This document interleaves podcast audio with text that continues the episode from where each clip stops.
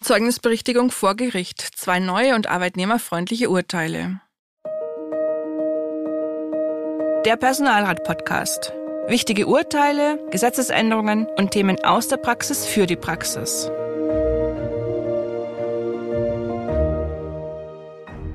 Hallo und herzlich willkommen zur heutigen Podcast-Folge Der Personalrat. Mein Name ist Emgard Schmalix, verantwortliche Redakteurin der Zeitschrift Der Personalrat und mir gegenüber Michael Kröll, Fachanwalt für Arbeitsrecht in der Kanzlei Kröll und Weber in Frankfurt am Main. Hallo Michael. Hallo Irmgard. Das Arbeitszeugnis gehört zu den wichtigen Dokumenten in der Arbeitswelt, für Beschäftigte wie für Arbeitgeber. Denn es spiegelt nicht nur die Dauer und Art der Tätigkeit eines Arbeitnehmers wider, sondern auch dessen Leistung und Verhalten. Doch was passiert, wenn ein Arbeitgeber im Zeugnis die Leistung und das Verhalten tatsächlich falsch, also zu schlecht bewertet? In einem solchen Fall haben Betroffene einen Anspruch auf Berichtigung des Zeugnisses. Bessert der Arbeitgeber das Zeugnis nicht nach, kann der Arbeitnehmer vor dem Arbeitsgericht auf Berichtigung des Zeugnisses klagen. Zwei aktuelle Entscheidungen zeigen, worauf Beschäftigte bei ihren Klagen achten müssen.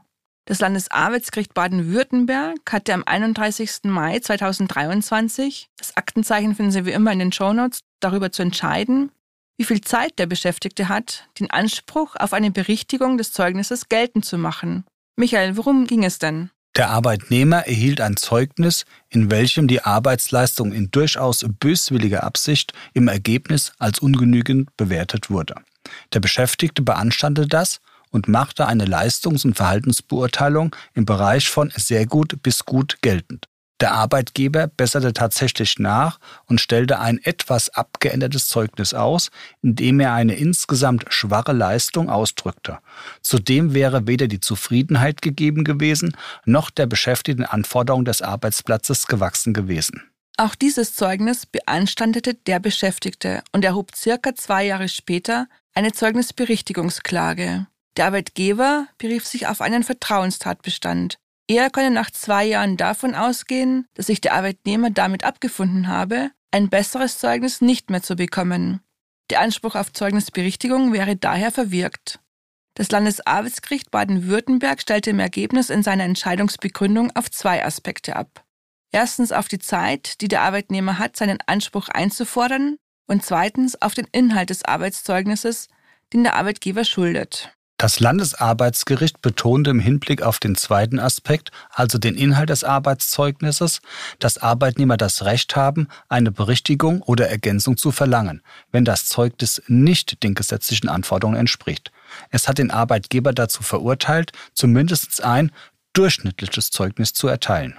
Ein durchschnittliches Zeugnis entspricht der Schulnote 3, befriedigend. Arbeitnehmer sind verpflichtet, eine Arbeitsleistung mittlerer Art und Güte abzuliefern eben eine Schulnote 3.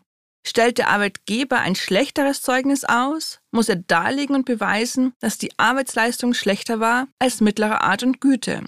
Verlangt ein Arbeitnehmer ein besseres Arbeitszeugnis, Note 1 oder 2, muss er darlegen und beweisen, dass die Arbeitsleistung der besseren Note entspricht.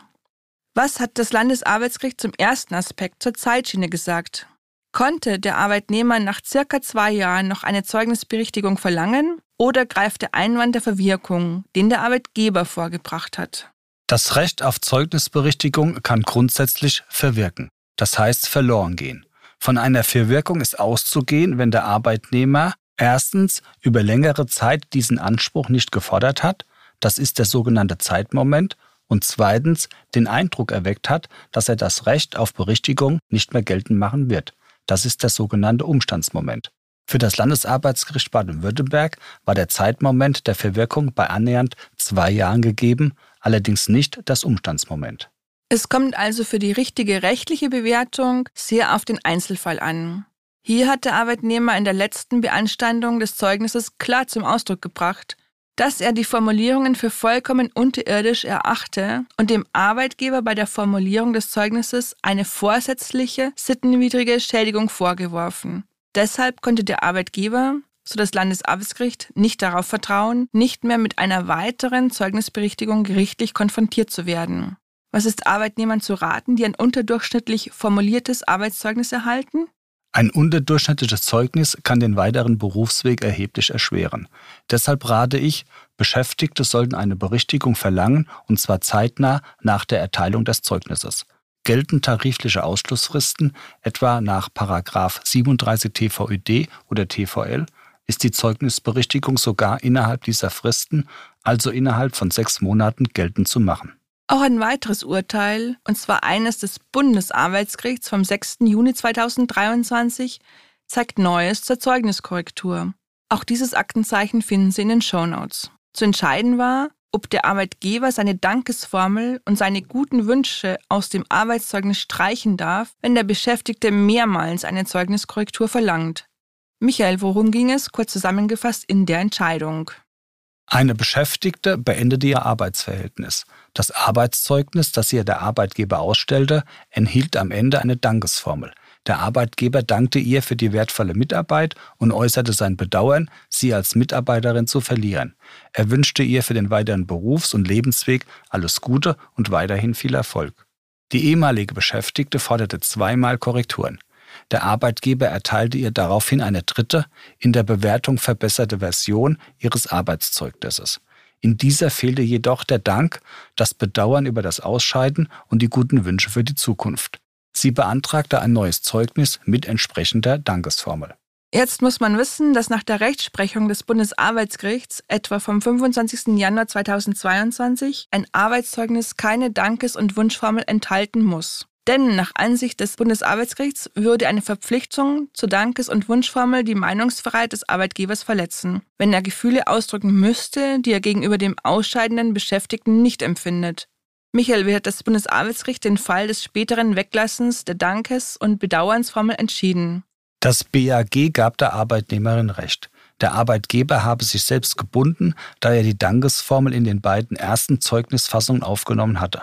Das Weglassen als Reaktion auf das mehrmalige Verlangen der Zeugnisberichtigung sei eine unzulässige Maßregelung. Nach dem Maßregelungsverbot, geregelt in 612a Bürgerliches Gesetzbuch, darf der Arbeitgeber einen Beschäftigten nicht deswegen benachteiligen, weil dieser seine Rechte in zulässiger Weise ausgeübt hat. Und das Maßregelungsverbot ist nicht auf das laufende Arbeitsverhältnis beschränkt, so das Bundesarbeitsgericht. Es gilt auch nach dessen Beendigung weiter. Beschäftigte sollen ohne Angst vor Nachteilen die Zeugnisberichtigung verlangen können. Michael, wie können Personalräte bei einer Zeugnisberichtigung helfen? Zunächst ist das Ausstellen eines Zeugnisses nicht beteiligungspflichtig. Beschäftigte, die ein besseres Zeugnis begehren, können sich an den Personalrat wenden, damit dieser sich gegenüber der Dienststellenleitung für eine entsprechende Berichtigung einsetzt. Dabei wird es sich wohl um die Korrektur von Zwischenzeugnissen handeln. Geht es um die Berichtigung von Abschlusszeugnissen, sind die Beschäftigten schließlich nicht mehr in der Dienststelle tätig. Apropos Personalrat, Irmgard, was gibt's denn Neues in der aktuellen Ausgabe von Der Personalrat? In der Dezemberausgabe schauen wir uns Rahmenvereinbarungen zur IT genauer an. Wir erläutern, was Rahmenvereinbarungen überhaupt sind, wie sich Inhalte sinnvoll regeln lassen und was für die Mitbestimmung vereinbart werden sollte. Und falls Sie noch kein Abonnent unserer Zeitschrift Der Personalrat sind, finden Sie in den Shownotes alle wichtigen Infos. Abonnieren Sie doch auch den Podcast und lassen Sie uns eine Bewertung da. Das war es für diese Ausgabe. Ich danke Ihnen für Ihr Interesse und dir, Michael, für deine Hinweise. Irmgard, immer wieder sehr gerne. Auch ich danke fürs Zuhören. Bis zum nächsten Mal.